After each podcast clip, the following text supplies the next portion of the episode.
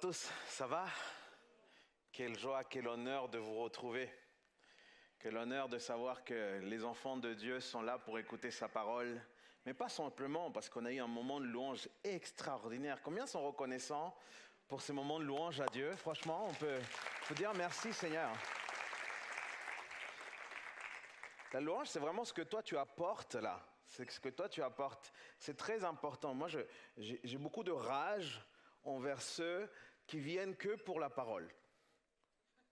Tu as l'impression qu'ils viennent, ils viennent, ils, mangent, c'est tout.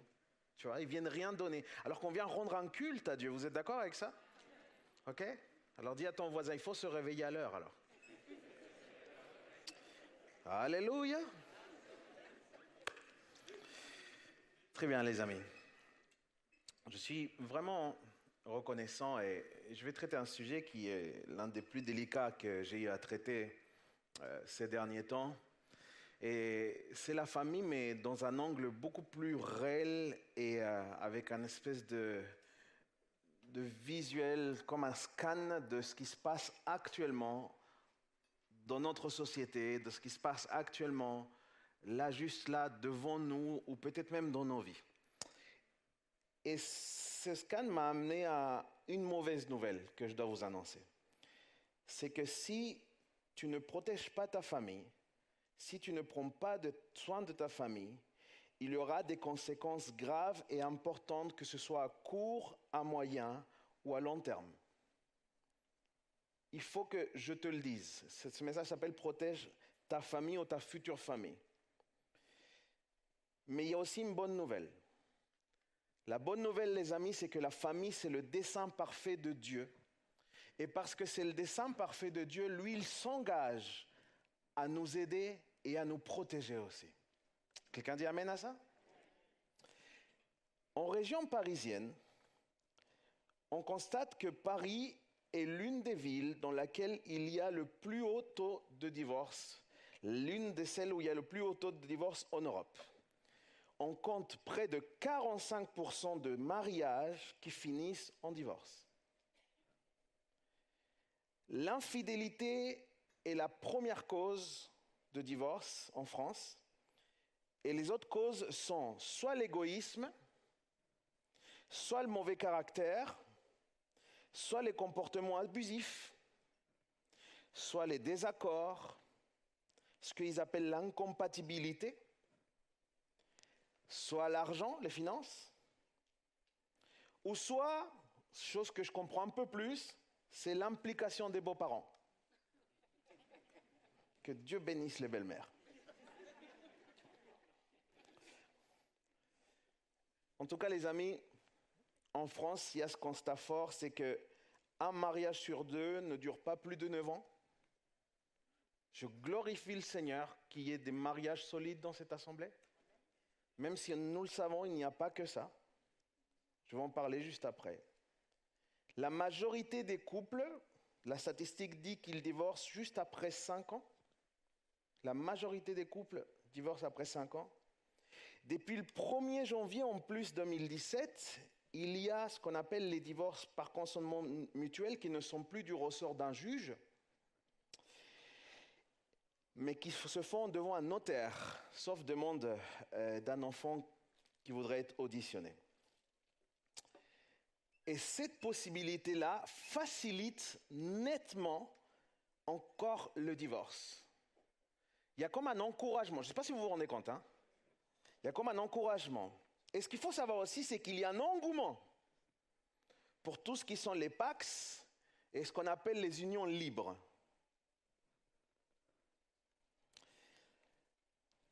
Je veux te dire ceci d'abord. Quand on réduit l'amour à un sentiment, ça ne laisse aucune place à l'engagement. C'est pourquoi l'amour que Dieu a pour nous n'est pas un sentiment, mais c'est une décision qu'il a.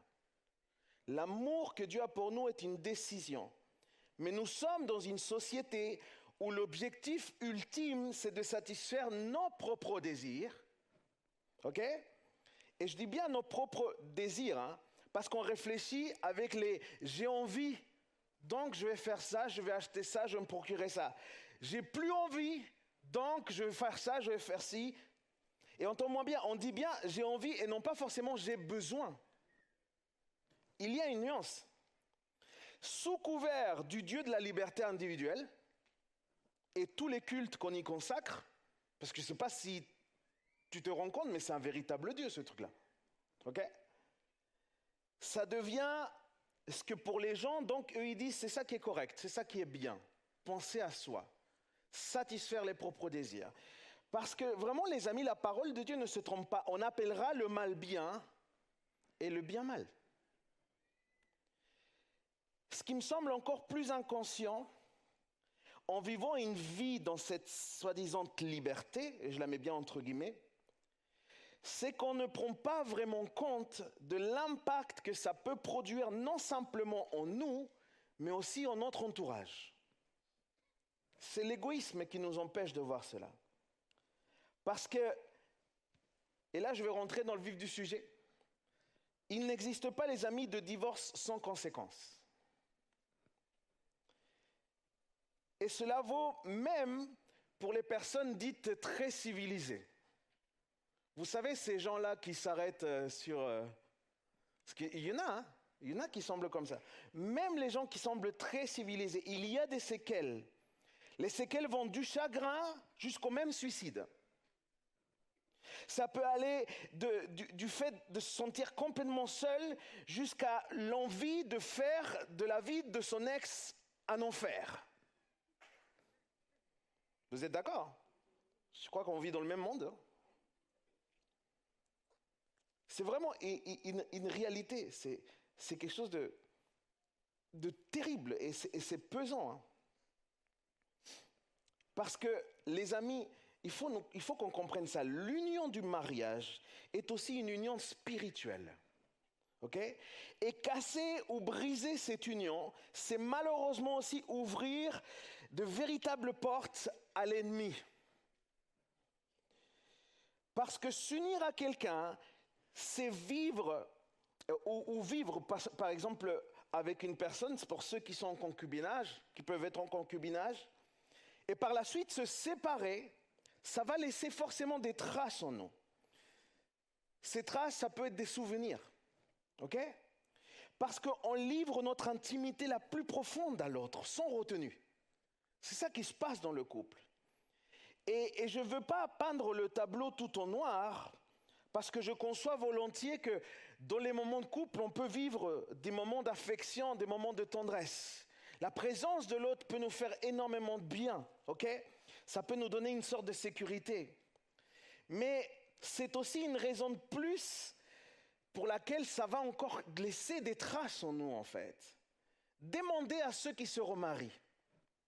Demandez, demandez à ceux qui, par grâce, arrivent à faire, à refaire leur vie.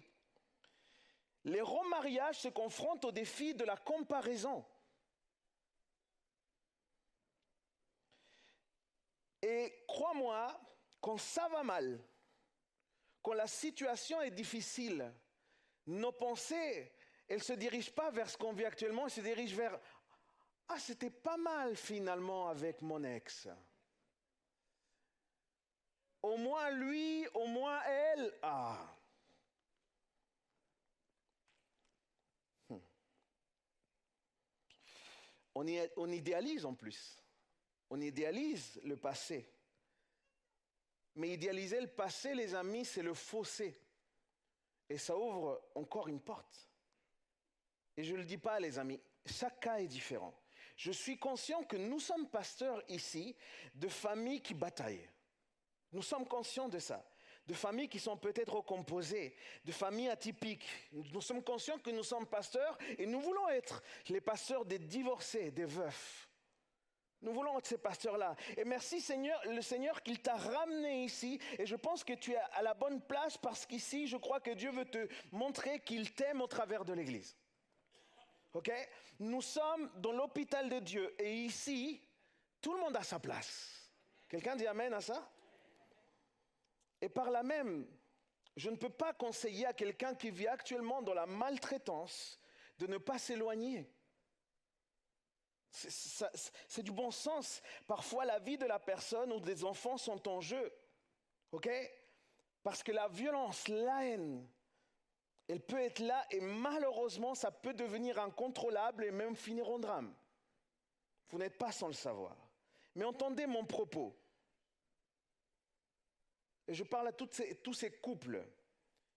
Si tu prends comme éventualité de sortie le divorce systématiquement, alors que tu vis une épreuve dans ton couple, et, je le dis clairement, hein, tu vis une épreuve dans ton couple et tu ne veux pas traiter le problème, alors tu es en train de songer à cette éventualité du divorce. Je suis en train de te dire là, je suis là pour te dire aujourd'hui de bon toi que tu es en train de mettre en danger ta famille. Tu es en train de la mettre en danger. Tu es en train de l'exposer. Parce que, comme vous l'avez vu, c'est un constat, c'est là, c'est dans l'air, c'est l'air du temps. C'est facile. C'est là, c'est une proposition, c'est m'attendu ces divorces. C'est accessible à tous. Et c'est aujourd'hui une véritable tentation pour beaucoup de couples, même à l'intérieur de notre assemblée. Et c'est compréhensible. Je vais vous dire pourquoi.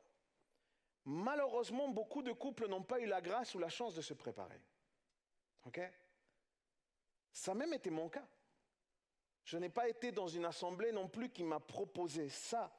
Et une fois que j'étais confronté aux réalités de la vie familiale, waouh Là, j'ai vu qu'il y avait des combats que je ne m'attendais pas forcément. OK? Parce qu'il n'existe pas de couple idéal. Arrêtez, les amis, de, de croire qu'il existe le prince charmant avec son cheval. Takata, takata, takata. Arrêtez de croire à ça. C'est dans les contes, ça. En tout cas, ce n'est pas dans ma Bible. Hein. Ce n'est pas dans la vie réelle. Et aussi, je vais dire aux femmes, aux, femmes mariées, aux femmes de Dieu, arrête de croire aussi que tu es une petite princesse, qu'il faut te chouchouter et qu'il faut faire absolument tout ce que tu veux. Ce n'est pas une femme de Dieu, ça. Je savais que vous n'alliez pas dire Amen à ça.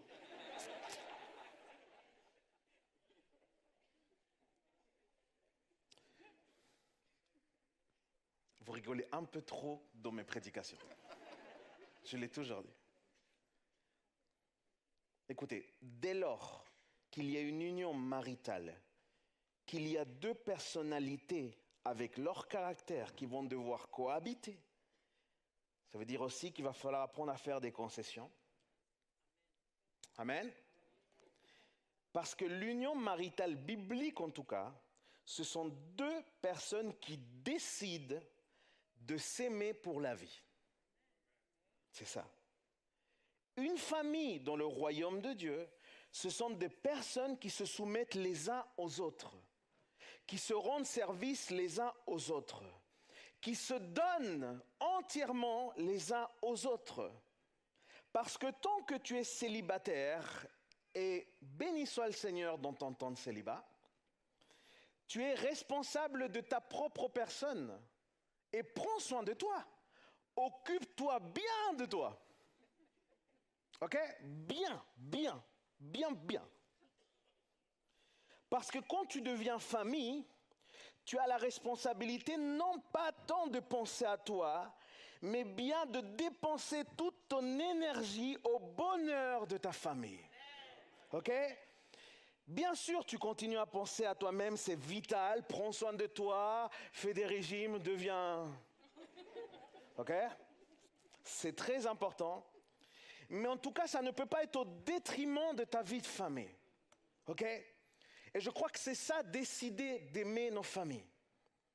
Parce que les ruptures, les amis, les ruptures qui brisent les familles, je vais te le dire, elles ne se vivent pas pareil si tu es un adulte ou si tu es un enfant. Un adulte, même s'il souffrira, parce qu'il est adulte, je dirais qu'il s'y prépare quelque part. Vous voyez ce que je veux dire? Par contre, un enfant, un enfant qui voit sa famille brisée, les amis. Ah, et ça me touche. Hein. Ça me touche parce que je l'ai vu tellement de près. La souffrance, elle peut être désastreuse. C'est tout l'équilibre que l'enfant perd. Et les répercussions sont graves, soit dans l'éducation, soit dans son évolution, voire même dans la construction de son identité. Et c'est une réalité chez nous en France. Je vous donne une autre stat.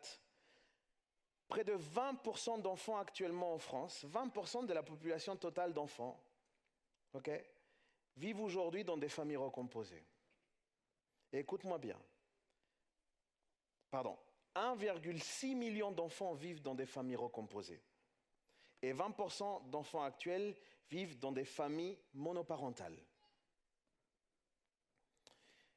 Et pour la majorité de ces cas, les amis, il y a une absence cruelle du parent biologique. C'est notre réalité. C'est notre réalité. Et je fais ce constat.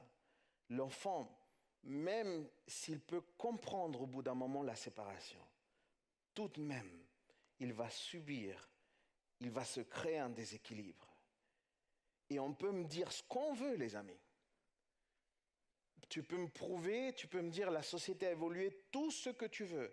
Un enfant a besoin de ses deux parents.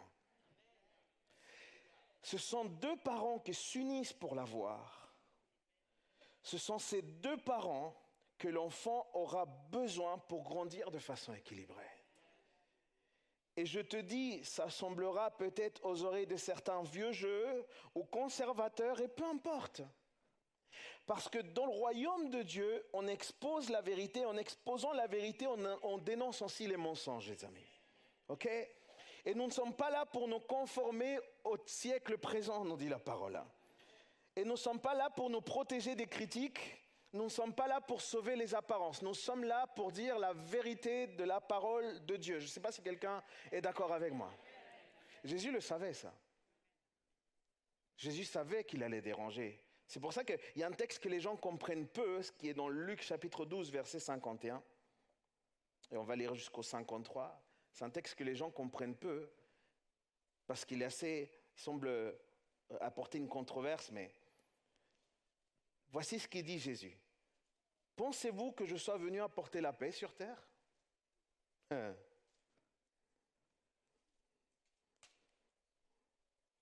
Pensez-vous que je sois venu apporter la paix sur terre? Non, je vous dis, mais la division. Mais le mot paix ici, dans le grec, c'est eirene. Et ce mot-là, ça veut dire tranquillité nationale. Ça veut dire la concorde, ça veut dire l'harmonie des opinions. OK? En gros, Jésus est en train de dire, je ne suis pas venu pour vous dire des choses qui plaisent à tout le monde. OK? Je ne suis pas venu faire l'unanimité des opinions. C'est ça que Jésus est en train de dire. Et dans le verset 52 et 53 qu'on peut les lire, en effet, désormais, et là c'est le constat que Jésus fait. C'est pas ce que Jésus euh, fait comme prophétie, c'est le constat. En effet, désormais, s'il y a cinq personnes dans une famille, elles seront divisées toi contre deux et deux contre trois. Comprendre le sens des temps, comprendre le sens des temps, le père contre le fils et le fils contre le père, la mère contre la fille et la fille contre la mère, la belle-mère contre la belle-fille, ça c'est plus commun, et la belle-fille contre la belle-mère.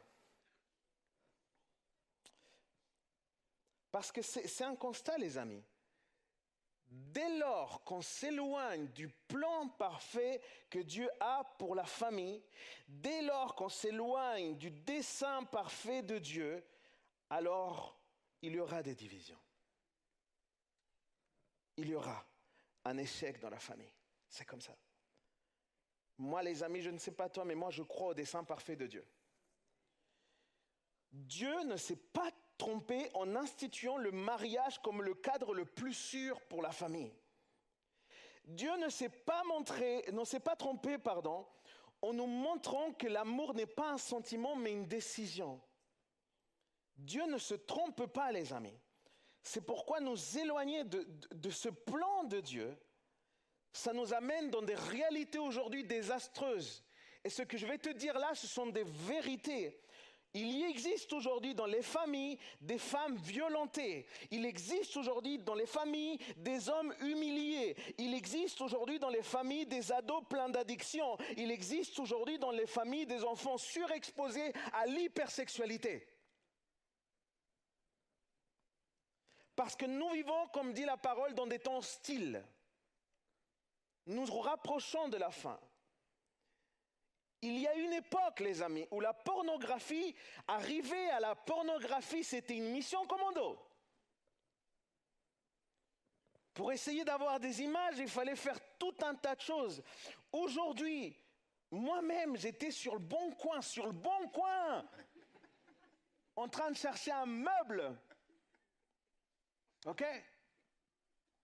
Non mais... Et là, t'as un spam? Très explicite. OK? On est tous dans la bataille. Tous. Et il existe de nos jours un combat de fou. Par exemple, il y a des choses qui, ont, qui évoluent. Je me rends compte. Toute personne, par exemple, avant le mariage, particulièrement tous les jeunes, toute personne qui a des hormones, ça veut dire tout le monde. Avant de se marier, bataille pour ne pas coucher. OK? Pour ne pas avoir de l'intimité. Voilà, tout le monde. Et une fois que tu te maries,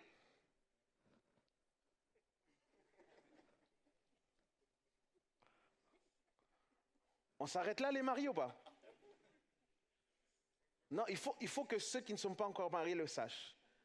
Une fois que tu es marié, tu peux batailler pour pouvoir avoir de l'intimité dans ton couple. C'est quoi ce combat qu'il y a sur les familles? C'est quoi ce combat qu'il y a sur nos couples? Mon ami, je vais te le dire, Satan veut détruire la famille et il met le paquet. C'est son plan. J'oserais dire que nous sommes dans une réalité, notre notre réalité contemporaine, c'est l'un des chaos moraux les plus impressionnants de ces dernières décennies. Alors que, et c'est pour ça qu'alors qu'on atteint les pics de divorce, de violence, de désarroi à l'intérieur de la famille, particulièrement dans cette pandémie, parce que je ne sais pas si vous avez vu ce qui s'est passé pendant cette pandémie, mais absolument tout ce que je suis en train de dire, ça a explosé. Mais la parole de Dieu nous met toi et moi face à nos responsabilités. OK? L'ennemi sait que s'il touche à la famille, il touche à la stabilité de la société. Parce que la famille est la base de la société. Mais comme je te le disais, la famille a toujours été le plan de Dieu. Et Dieu ne se trompe pas. Alors Dieu équipe les enfants de Dieu pour se battre. Et l'arme, on arrive, on y arrive, on y arrive. Maintenant, accroche-toi, on passe la troisième. L'arme la plus puissante que Dieu nous donne pour batailler, ce n'est pas la psychologie. OK? Parce qu'il y en a qui, lisent beaucoup plus les livres de psychologie que même le Nouveau Testament. Non, non, mais ce n'est pas la psychologie. Ce n'est pas non plus un voyage de temps en temps à Disney. OK? Ou des vacances. L'arme la plus puissante que Dieu nous donne pour batailler, c'est la même parole de Dieu. La parole de Dieu est l'arme avec laquelle les parents peuvent se lever pour batailler pour leur famille. Quelqu'un dit Amen. Deutéronome, chapitre 6. Regarde ce texte. Deutéronome, chapitre 6, versets 4 à 9. La Bible nous dit ceci. Deutéronome, chapitre 6, versets 4 à 9. Écoute Israël L'Éternel, notre Dieu, est le seul éternel. Tu aimeras l'Éternel, ton Dieu, de tout ton cœur, de toute, ton âme, de toutes tes forces. Les commandements que je te donne aujourd'hui seront dans ton cœur. Tu les répéteras à tes enfants, tu en parleras quand tu seras chez toi, quand tu seras en voyage, quand tu te coucheras, quand tu, tu te lèveras en tout temps, arrête de donner la tablette à ton fils, parle-lui de la parole de Dieu.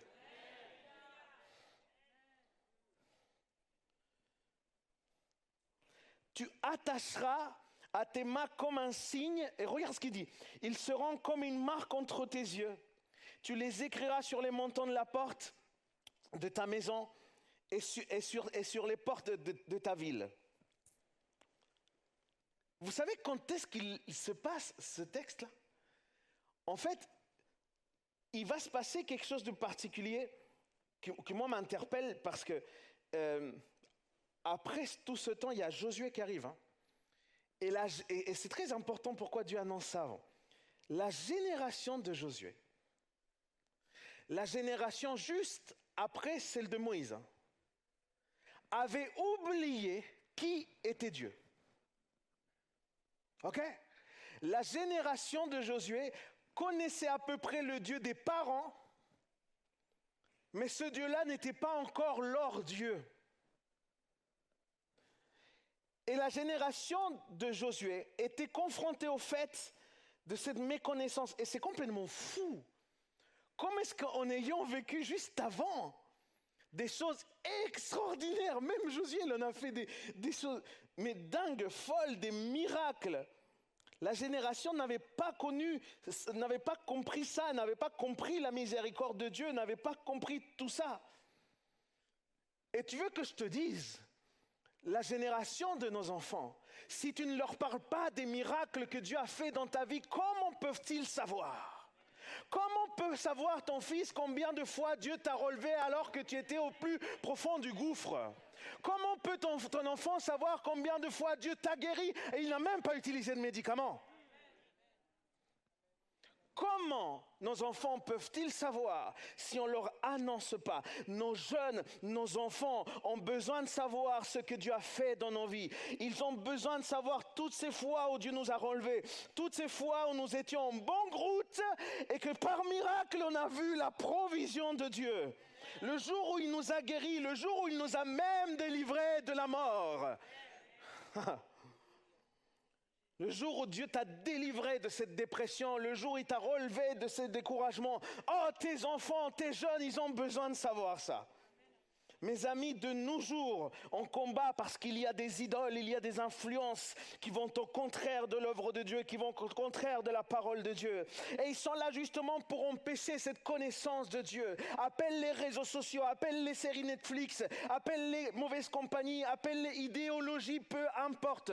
Nous avons besoin de nous assurer que Jésus reste et que la parole de Dieu reste au centre de nos familles. On a besoin de ça, les amis.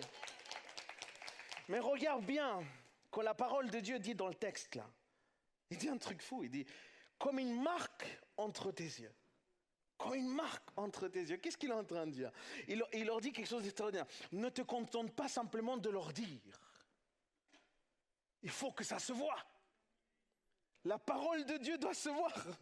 Il faut qu'elle soit évidente en toi. Il faut qu'elle soit comme une marque sur le front. Dieu est en train de dire, il y a une puissance dans l'exemple, il y a une puissance dans l'exemple.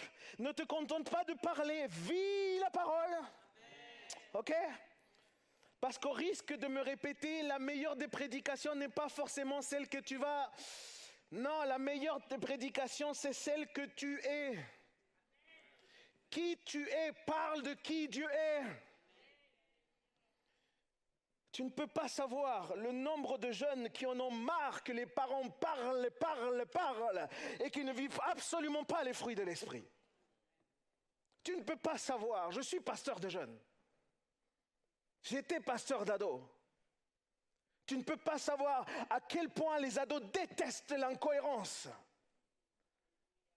On parle et on fait nos fiers parce qu'on connaît deux, trois versets, mais tu es incapable de les appliquer dans ton cœur. Ah, je me suis trompé d'église, pardon.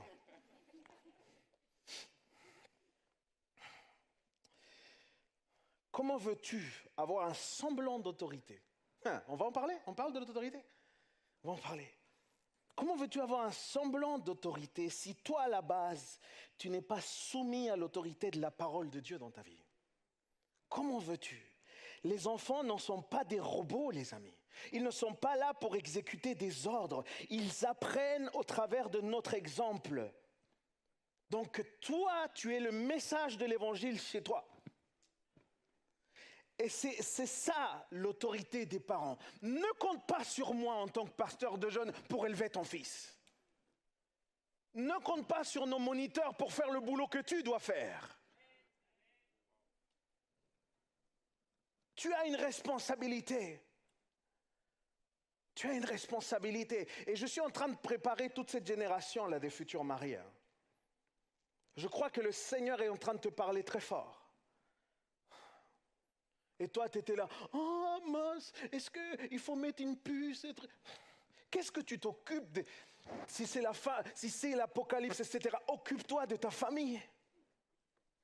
Non, je savais qu'il n'allait pas y avoir d'amen à ça.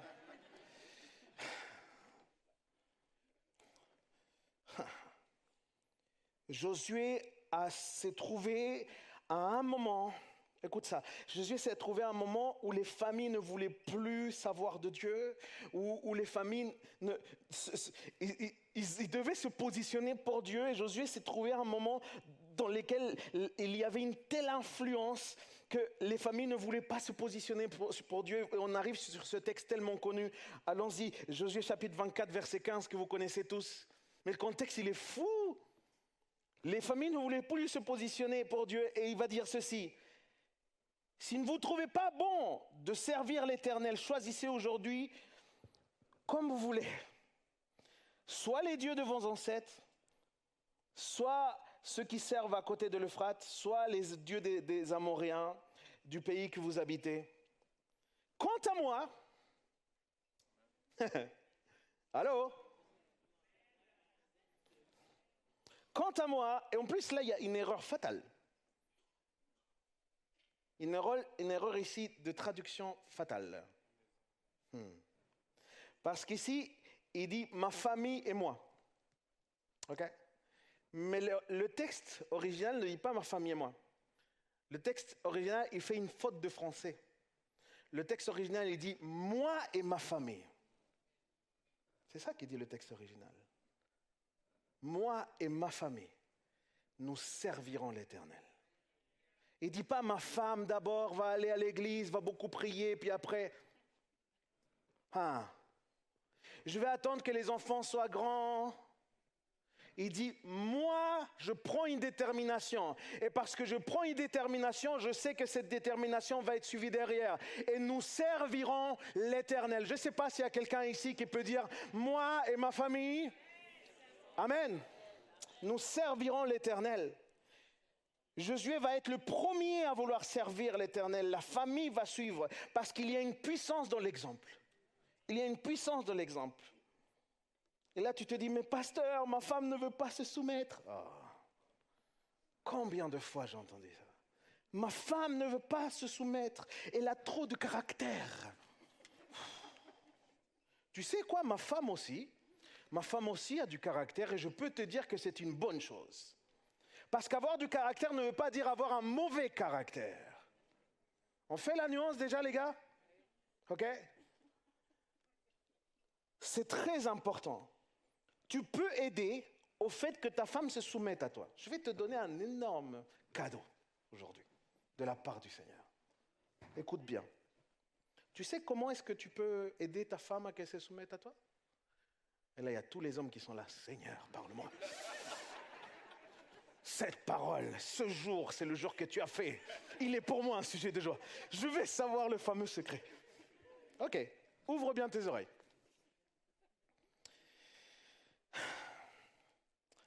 La seule façon pour que ta femme se soumette vraiment à toi, c'est en te soumettant toi vraiment au Seigneur. Je vais te dire, Amen. Je sais qu'il y a plus de sœurs qui applaudissent. Je sais.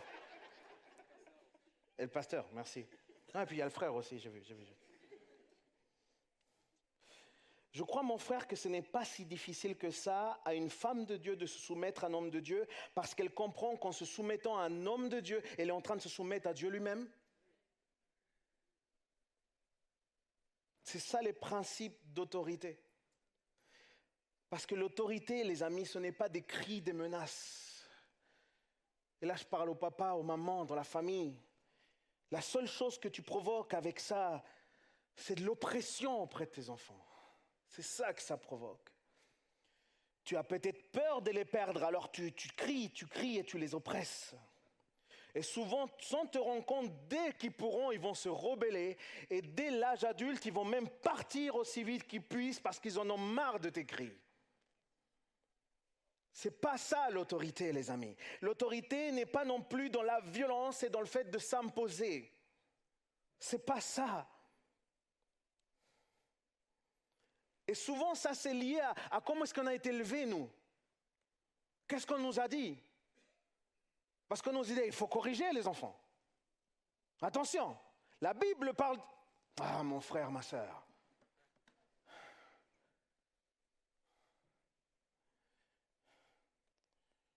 C'est pas parce que tes parents t'ont frappé que c'est une bonne chose.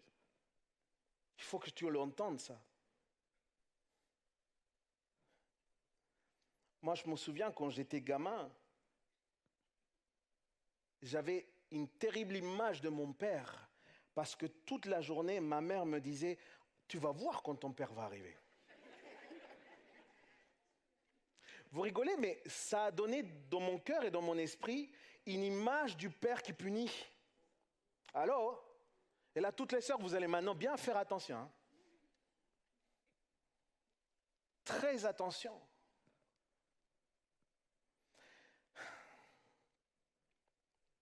Est-ce que c'est ça vraiment le cœur de notre Père céleste? Hmm. Est-ce que Dieu le Père veut qu'on le voit comme ça? Et il y a aussi à notre extrême des parents qui ont peur de la réaction de l'enfant, du coup, ils deviennent archi cool. Les potes des enfants. Et ton gamin n'a pas besoin d'un pote. Ton gamin n'a pas besoin d'un ami de plus. Ton gamin a besoin d'une maman et d'un papa. C'est de ça qu'il a besoin. Les enfants, dans ces cadres-là, ils peuvent se permettre tout et n'importe quoi. Ils nettoient plus, ils ne rangent plus, ils n'aident plus. Ils ont 35 ans, ils sont encore à la maison. C'est pas grave, mon frère, si c'est ton cas.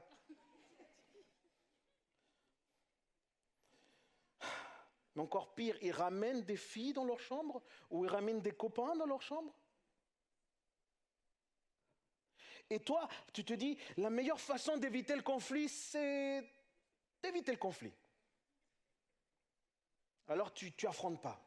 Alors tu parles pas. Je veux vraiment que tu m'excuses, hein. mais tu n'as aucune autorité. Ce n'est pas, en tout cas, l'autorité biblique, ça. Hmm. Tu es appelé à être sacerdote dans ta maison. Tu es appelé à être la personne qui est garant de la sécurité, mais aussi des valeurs qui sont dans ta maison. Dieu a un appel sur ta vie là-dessus. Je vais te dire, l'autorité n'est pas non plus dans le fait que tu gagnes beaucoup d'argent, que tu ramènes de l'argent ou pas. Ça, c'est une pensée un peu machiste et même féministe, que ça en déplaise à certaines.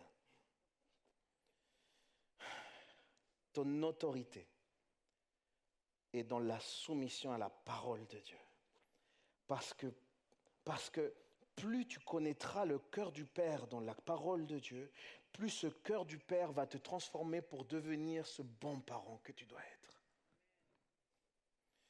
C'est pour ça, les amis, que l'arme la plus importante, même avant la prière, hmm, ça va te surprendre. Même avant la prière reste la parole de Dieu. C'est parce que tu vis la parole de Dieu que tu vas logiquement prier et intercéder pour ta famille. Hmm. Mais l'arme reste la parole de Dieu. Prends ta Bible, ouvre-la de nouveau. Écris quand tu viens ici, arrête de venir comme ça les bras croisés. Écris les messages. Garde ce que Dieu dépose dans ton cœur. Et je ne te dis pas de commencer à tanner tes enfants avec plein de versets. Vis la parole de Dieu. Et ça, ça va faire que tes, enfants, ils vont te poser la question. Hein. Moi, mon fils, il m'a posé la question un jour. J'ai donné de l'argent à... Maintenant, j'habite dans le nord de Paris. Ok? Je ne veux pas vous dire où, parce que sinon, vous allez vouloir euh, venir prendre le café. Et ce n'est pas assez grand. Quelque part là-bas. Et tu sais, avant, moi, j'habitais euh, vers, euh, vers l'ouest, en, comment s'appelle, euh, dans les Yvelines. Et, je passais par Neuilly, tout ça, tu vois. J'avais la ligne 1. OK Maintenant, je prends des bifurcations et puis je vais en voiture parce que le soir, je n'ai pas de transport pour chez moi. Mais à chaque fois que je vais en voiture, je vois tous les mendiants. À chaque feu. Et un jour, mon fils, il m'a demandé, papa, pourquoi tu leur donnes de l'argent? Hmm. Ah, j'ai ouvert la parole de Dieu. J'ai dit, mon fils, on est appelé à être généreux. Jésus s'est donné pour nous. Alors comment tu veux ne pas donner? Il y aura des occasions, parce que tu as un exemple chez toi, pour pouvoir parler de la parole de Dieu. Mais ne sous-estime pas les besoins de tes enfants. Je veux revenir là-dessus parce que quand je préparais ce message, ça, me frappait fort. Tes enfants te connaissent si bien. les gens voient, tu vois, ce que toi tu laisses bien apparaître de toi, ce que tu veux montrer. Mais tes enfants, eux, ils voient vraiment ton caractère. Ils te regardent, ils t'observent, ils analysent, ils entendent, crois-moi, beaucoup plus de ce que tu penses. Ils sont au courant de toutes les fois où tu as critiqué tel ou tel,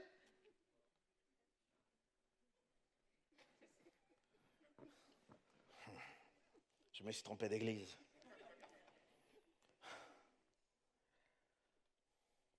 Eux, ils entendent le nombre d'âneries que tu n'oserais jamais dire en public. Eux, ils les entendent. OK? Ce que tu n'oses pas parler aux autres. Et je le dis toujours, tu veux savoir vraiment qui est comment est le papa, comment est la maman, c'est pas à elle de te le dire. Parle avec les enfants. Prends-toi un petit temps avec le gamin, la gamine. Et tu vas savoir vraiment comment est-ce qu'elle est la personne.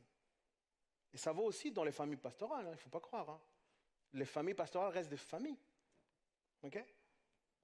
Mais une des choses qui m'a le plus aidé dans ma, dans ma vie imparfaite de jeune papa, ce n'est pas une page Facebook. Hein.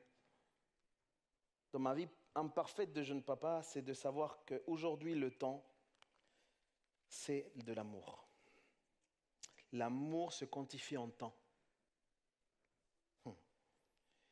L'amour se quantifie en présence. C'est là où on voit. Et je le disais dans une autre prédication, dis-moi dans quoi est-ce que tu passes le plus de temps et je te dirai ce que tu aimes. Et c'est d'autant plus important pour nos femmes, pour nos maris, pour nos enfants, les amis. Et je ne suis pas en train de te dire que tu dois passer H24 avec ta famille. Oh, j'habite à Paris, les amis. Hein. Je travaille ici. Mais je te parle de connexion. Je te parle de lien. Est-ce que tu es connecté dans ton esprit avec ce sentiment quotidien à ton mari, à ton épouse Oui, tu peux venir, merci.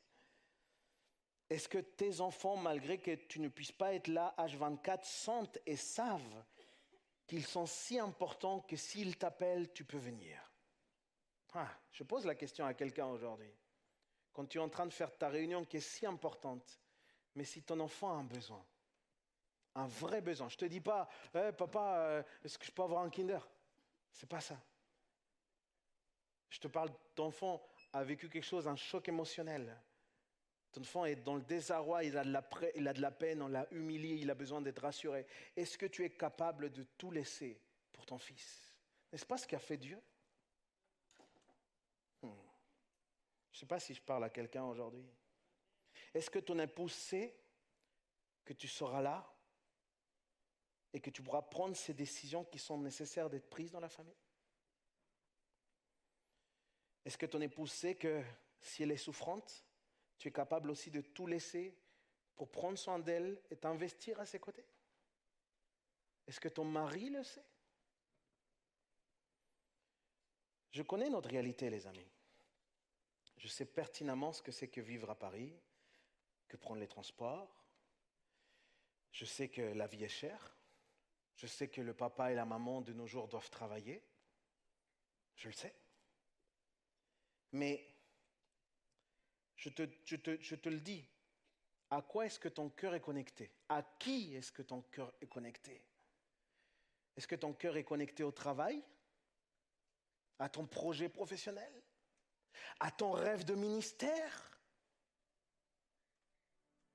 Hmm. Où est ta connexion profonde avec Dieu? Où est ta connexion profonde avec ta famille? Le plus grand risque, c'est que ton cœur soit déraciné de ton couple, c'est que ton cœur soit déraciné de ta famille. Tu sais pourquoi? Parce qu'un cœur cherche toujours à s'enraciner quelque part. Et c'est la tentation de l'ennemi. Écoute-moi, ces remises en question, je les fais fréquemment. J'ai des temps d'arrêt avec mon épouse dans lequel on se dit où est-ce qu'on en est par rapport à ça? Je ne suis pas meilleur que toi. Je, n'arrive pas là avec des grands sabots en te donnant de leçons. Beaucoup de parents ici sont bien meilleurs que moi et vous avez beaucoup plus d'années d'expérience. Mais je crois te partager ce qui est aujourd'hui dans le cœur de Dieu pour toi.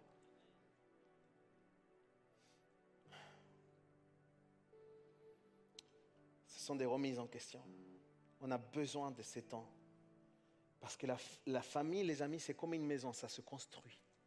Jour après jour. C'est comme un édifice, tu poses des pierres. Et je veux te parler encore à toi, jeune célibataire. À toi, jeune fille, jeune homme. Dieu, aujourd'hui, au travers de ce message, je crois qu'il est en train de te donner aussi des armes pour te préparer à ta future famille. Et les combats dans ton intimité que tu livres en ce moment, c'est vraiment pour forger ton caractère. Et tu as des combats aujourd'hui pour avancer là-dessus. Tu as des combats aujourd'hui pour préserver ta pureté. Tu as des combats aujourd'hui pour mettre en ordre ta vie, pour mettre en ordre tes finances, pour guérir des blessures du passé. Et tout cela sont aujourd'hui des combats dans lesquels tu dois t'engager pour te préparer à ta famille. Tu dois te préparer à ta future famille. Parce que ta famille, elle comportera déjà énormément de défis. Alors facilite-toi un peu la tâche et dégage-toi de tout ce que tu peux avant d'arriver à courir ce grand marathon qui est la famille. Je te le dis au nom de Jésus. Mais je veux aussi avoir une pensée pour toutes ces personnes qui aujourd'hui élèvent seules leurs enfants. Et je sais, je sais. Je sais parce que j'ai pleuré avec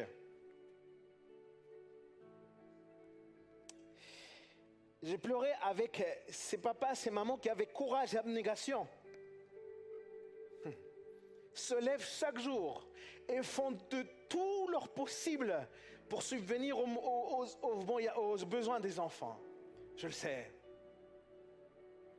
Je connais ces vies qui, ont vraiment, qui sont vraiment oubliées, des personnes qui sont oubliées elles-mêmes pour leurs enfants. Ce que je veux te dire, c'est parce que, parce que tu aimes Dieu. Parce que pour toi aussi, c'est important ces valeurs familiales. Je veux te dire que Dieu aussi se lève avec toi. Et que Dieu, il est ce Père parfait que ta famille a besoin. Il ne veut pas que tu batailles seul. Il ne veut pas que tu protèges ta famille seul. Il veut que tu comptes aussi sur lui pour ta famille. Il est le Père parfait. Je finirai avec ce texte. Néhémie chapitre 4 verset 8. Néhémie alors qu'il livrait une bataille en même temps qu'il reconstruisait des murailles. Il se passait quelque chose de fou là. En même temps, Néhémie va avoir un discours qui moi m'a épaté. Digne de, digne. Vous avez vu déjà ce- ce film? Il va dire ça. N'ayez pas peur. Ah, Mets-toi debout avec moi. Il faut que tu l'entendes vraiment avec ton cœur, tes oreilles. Mets-toi debout avec moi et écoute ce que le Seigneur te dit aujourd'hui. Ferme tes yeux là où tu es. Dieu te dit, n'ayez pas peur. Souvenez-vous du Seigneur grand et redoutable et combattez pour vos frères, pour vos fils et vos familles, vos femmes et vos maisons. Je ne sais pas s'il y a quelqu'un qui est en train de prendre cette parole aussi. Lève ta main vers le ciel parce que Dieu te parle. N'aie pas peur. Souviens-toi que le Seigneur est grand et redoutable. Et combat maintenant pour ton frère, pour tes fils, pour ta femme, pour ton mari, pour tes enfants. Lève-toi, je veux te laisser ces deux conseils qui me semblent tellement pertinents. Arrête de te disperser et occupe-toi de ton premier ministère. Ton premier ministère, c'est ta famille. Je te le dis au nom de Jésus. Et la deuxième chose aussi, c'est arrête de te discréditer. Arrête de te disqualifier d'office. Il n'existe pas de parents parfaits. Ne rentre pas dans le jeu de la culpabilité. Si Dieu te, te responsabilise, c'est parce qu'il veut prendre cette responsabilité avec toi. Dieu ne cherche pas que tu sois parfait. Dieu veut t'aider. La famille, c'est son plan. La famille, c'est son affaire. Il a besoin de ta confiance et de ta détermination. Il n'a pas besoin que tu sois parfait. Reviens à la parole de Dieu parce qu'en revenant à la parole de Dieu, tu es en train de revenir à Dieu lui-même. La parole de Dieu a la puissance de te transformer et pour te faire devenir l'homme et la femme de Dieu que tes enfants ont besoin. Et si tu le crois, dis Amen à cela. Oh, si le Seigneur t'a parlé, tu peux remercier notre Dieu. Oh, si le Seigneur t'a parlé. Alléluia. Lève tes mains vers le ciel, Saint-Esprit. Toi, tu viens nous convaincre, Seigneur. Mais nous confessons que nous sommes si imparfaits, par moments si faibles, si faillibles. Et la famille peut être comme une montagne pour nous. Mais savoir que c'est ton plan, Seigneur, ça me rassure. Savoir que c'est ton projet de vie aussi, ça me rassure, Seigneur. Savoir que ton cœur est dans la famille, ça me rassure, Seigneur. Même Jésus à la croix, il a dit à son disciple, voici ta mère. Et il a dit à sa mère, voici ton fils. Jésus n'a jamais oublié la famille. Et Dieu, je vais te dire ça au nom de Jésus, Dieu n'oubliera jamais, jamais, jamais ta famille. Ta famille est dans les mains de Dieu. Ta future famille est dans les mains de Dieu. Simplement, tu dois revenir à la parole de Dieu. Tu dois te battre, tu dois la protéger. Parce que l'ennemi veut la briser, l'ennemi veut en finir. Mais le Seigneur nous a déjà donné toute la victoire. Il est victorieux sur l'ennemi. Il est victorieux sur Satan. L'avenir des familles n'est pas mauvais. L'avenir des familles est bon avec le Seigneur. Alléluia. On a beau être en France, on a beau être à Paris. L'avenir de la famille est bon. Alléluia. Alléluia. Alléluia. Alléluia. Fermez vos yeux encore un instant, s'il vous plaît. Et s'il y a quelqu'un qui peut-être vient pour la première fois ici, quelqu'un qui veut se positionner parce qu'il reconnaît qu'il a besoin de Dieu, peut-être y a-t-il quelqu'un ici qui se rend compte qu'il a besoin d'un sauveur. Quelqu'un qui reconnaît être perdu. Quelqu'un qui se reconnaît pécheur. S'il y a quelqu'un qui veut donner et s'engager avec le Seigneur, s'il vous plaît, tout le monde avec ses yeux fermés. Simplement là où tu es, lève ta main vers le ciel. Ah, merci Seigneur. Alléluia.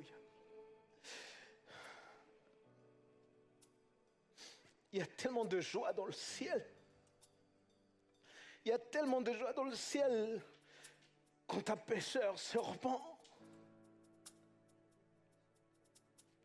Je pose cette question à chaque fin de culte. Et mon cœur s'émeut, les amis. Parce qu'il y a des gens qui sont en train de passer des ténèbres au royaume de Dieu. Alors avec ta main levée vers le ciel, dis-lui, Seigneur, aujourd'hui je te confesse comme mon sauveur et comme Seigneur de ma vie. Je confesse avoir besoin de toi. Je confesse que je suis pécheur. Alors pardonne-moi et plonge-moi dans ton amour. Je ne crois pas que tu es mort simplement, mais je crois aussi que tu es ressuscité d'entre les morts et que par ta vie j'ai la vie éternelle. Alors inscris mon nom dans le livre de la vie aujourd'hui, parce que plus jamais je ne serai seul. Tu seras avec moi Tu seras avec moi. Merci. Au nom de Jésus. Amen et bienvenue dans la famille de Dieu. Bienvenue dans la famille de Dieu. Soyez bénis. Soyez bénis. Amen. Ah, c'est dur de finir. Amen. faut finir. Léandro, arrête. Bon dimanche. Soyez bénis. Gardez tout ça dans votre cœur.